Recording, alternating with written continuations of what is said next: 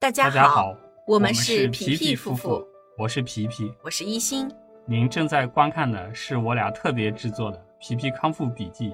自救求生学习专题系列。旨在为您踏上康复之路时指条直路。各位密友，大家好。这一期呢，我们来分享的内容是如何看懂胃癌的临床病理分期。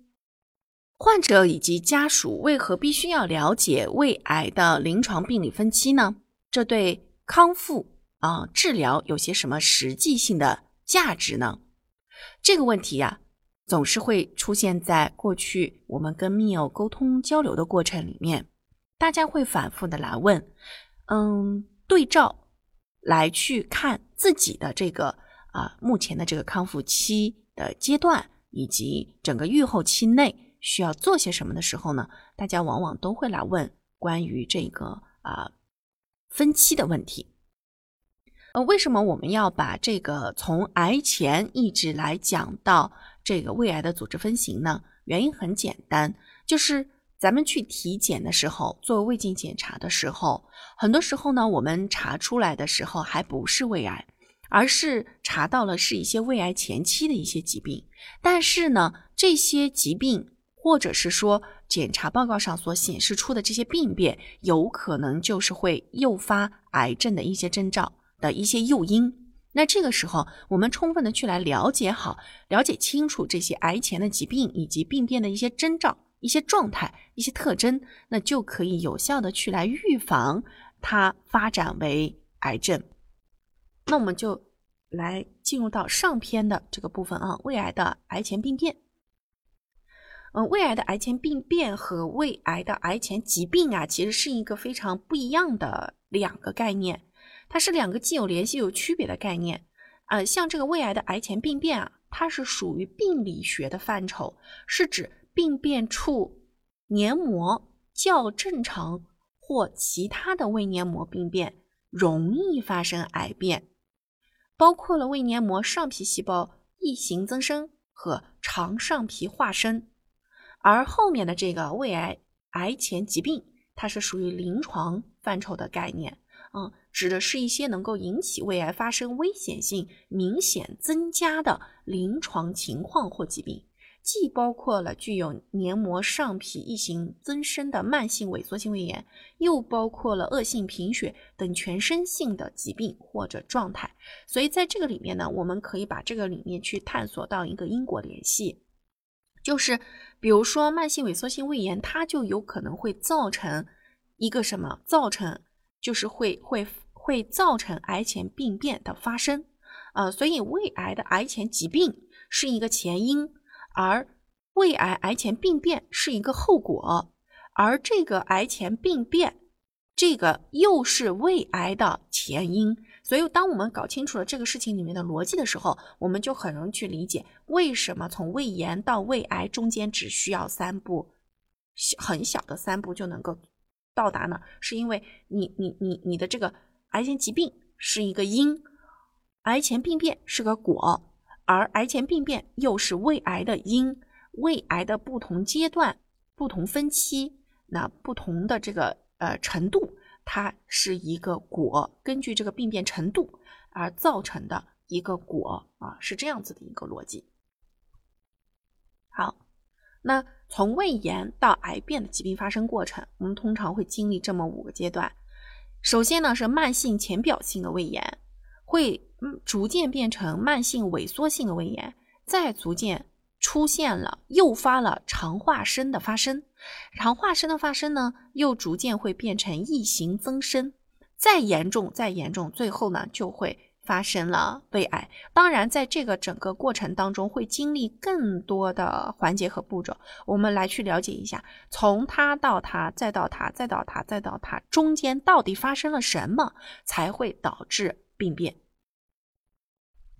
常见的胃癌癌前病变呢，会分为两些以下两类。首先，第一个呢，就叫做黏膜上皮的异形增生，黏膜上皮的异形增生。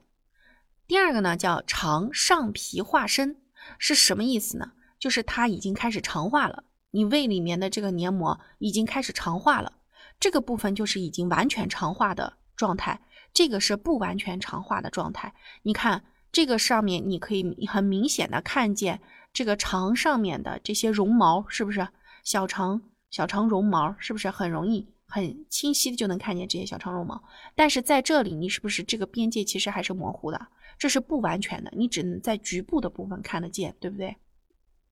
好，我们就来具体讲讲讲它们之间的差别。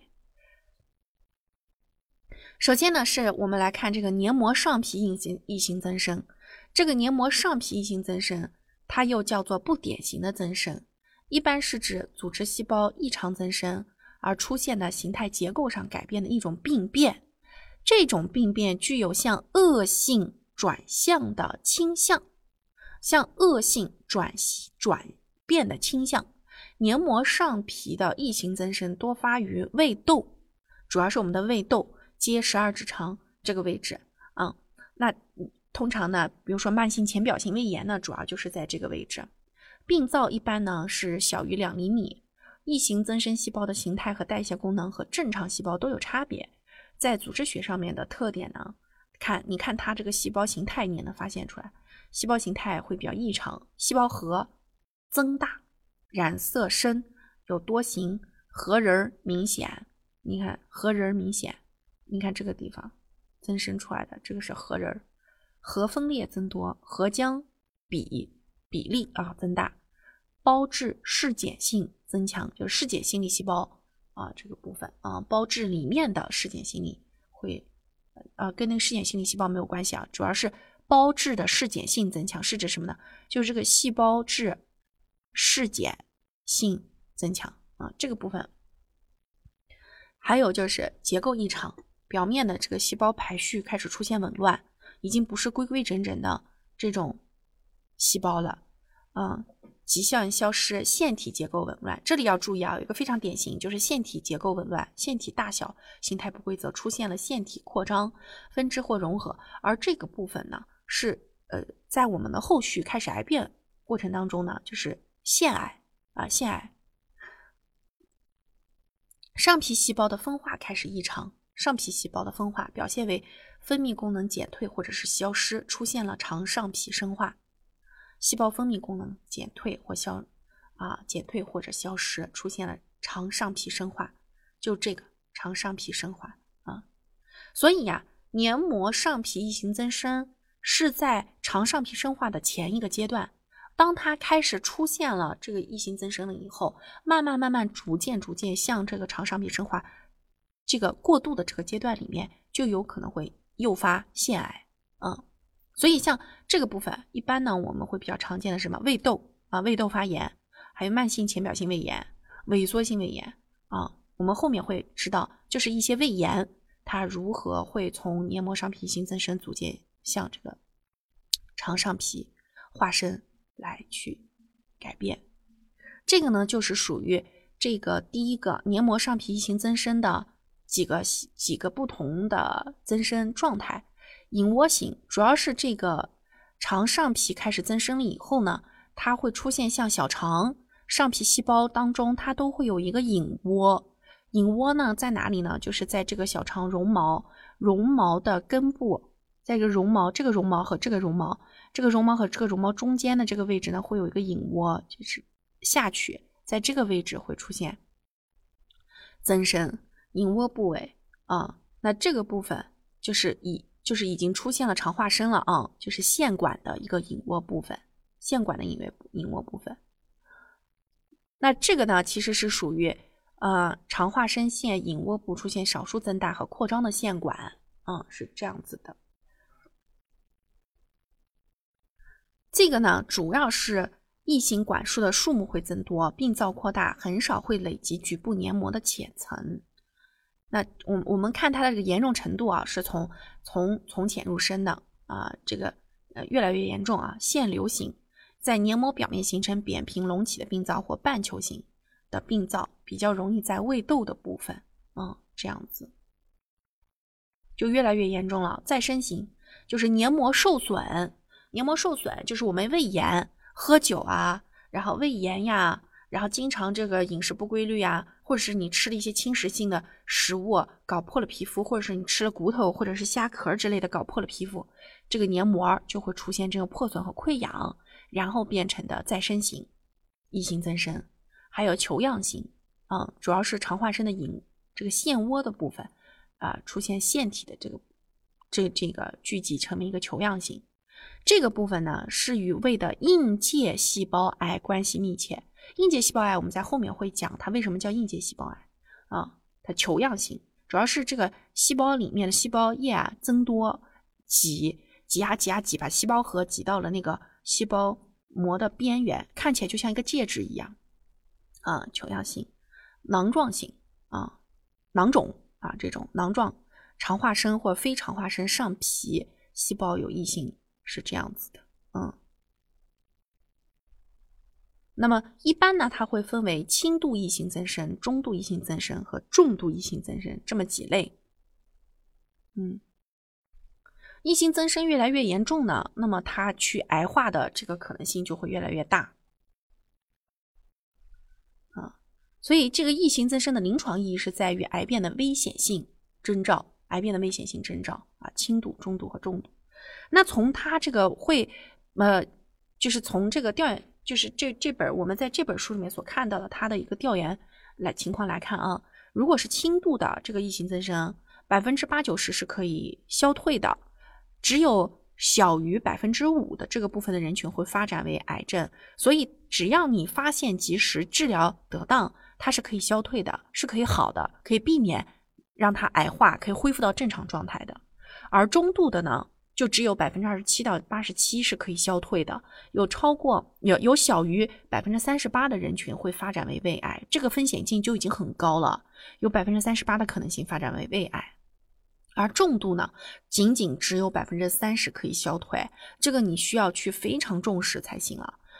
但是呢，百分之六十到八十一左右都会发展成胃癌，这个已经是非常高危了。所以一旦我们去做胃部体检的时候，那不管你是现在是没有去做过胃部体检，还是说的家属，还是说你是已经做完了手术，呃和化疗期正在康复期内的患者，一旦你发现你的胃部开始有了异型增生的这样子的东西，那你就要高度注意。根据它的这个轻度、中度和重度，就有机可能性，你在这个已经做了胃切除手术和化疗结束之后，都是有可能会发展为那个位置继续发展为原位癌啊，发展为胃癌，嗯。所以咱们在康复期内一定要保护好咱们的残胃啊，才有机会说避免然后复发。那我经常会看到很多那个密友啊跟我们私信聊天，他其实并不是转移。就是化疗都已经结束好多年了，结果复发了。复发的是什么呢？还是原位癌？这个就很可怕，是吧？那原因是什么？就是他在吃饭的这个过程当中，饮食习惯不规律不好，饮食习惯不好，导致了他重复重复的去胃部发炎，慢慢慢慢开始出现异型增生，然后逐渐逐渐逐渐又发展成了胃癌。这种可能性，这这这种过程就是完全是自己没有去认识到。应应该这样讲吧，就是他自己没有重视，对于这个事情是完全没有重视，觉得这个切了就好了，但不是这样子的。你对于这个胃的呵护，要比一般常人更要去呵护才行。嗯，肠上皮化生，你看，主要是肠黏膜化生，这个呢，主要是指正常的胃黏膜上皮被这个肠上皮所取代的这样子的一个情况啊，和胃癌的一个好发部位一致，常见于。慢性萎缩性胃炎、胃溃疡边缘和胃癌的这个癌旁组织啊，主要是这样。肠上皮化生，你看已经开始出现小肠绒毛结构。看小这个里面呢字儿很多，但我们重点呢来了解这几句就可以了。小肠型化生主要是胃黏膜炎症，具有炎症反应的性质，和胃癌的发生没有直接的关系，但是。这个上皮的不典型增生，则是一种癌前病变。嗯，就是大肠型化生和胃癌之间是有一定关系的。小肠型化生是主要是胃黏膜炎症，这个呢就是在我们的这个轻症，轻比较这个就异型增生要非常严重严重严重，最后会进展成肠上皮化生，那肠黏膜化生，嗯，就是正常的胃黏膜上皮细胞被肠型上皮细胞所取代的一种情况。轻者就是少数的肠上皮细胞，重的就是上皮细胞的绒毛已经形成，这个是绒毛，这是轻的，已经没有完全把绒毛长出来啊。说白了，就是你的这个小肠里面的细胞长到了胃里面去，就取被取代了胃里面的这个部分，胃里面这个部分变成了小肠里面的，你也可以这样理解。所以这个呢，就是一个癌前病变，大肠型，因为我们这个肠化生呢，它有小肠型化生和大肠型化生。大肠型化生出现的时候，这就是这种上皮的不典型增生，就是一种癌前病变。通过对胃黏膜癌前病变的形态定量研究，可以观察到胃黏膜从单纯的肠上皮化生转变为肠型异型增生，再转变为肠型胃癌的系列变化的结构异型。所以，我们去做体检的时候，一定要注注意这个部分的化生指标，它是进展到什么阶段了？这个就有助于咱们去判断它有没有机会去恶化。医生也经常会给我们解释，这个这个会不会恶化，会不会癌变，会不会怎样？那医生的判断基本他也是根据这样子的一个一一一个判断得出的结论啊。所以，就咱们在跟医生沟通的这个过程里面，咱们要听得懂他所说的这个肠上皮化生到底是个什么意思。如果他检查出来你是小肠型的化生，那这个时候呢，你的这个呃给你的警告信号嘟嘟嘟嘟响起，可能也就只有个三四三四级啊。但如果是大肠上皮化生了，那你就嘟嘟嘟嘟嘟，这个叫八九级了，它是一种癌前病变的一一个征兆就出现了。嗯，好，那我们下集预告，我们来讲讲胃癌的癌前疾病都有哪些。咱们下一个小节再见。吃对餐，养好胃。皮皮夫夫妇祝大家跑赢五年生存期，跑赢赢一辈辈子。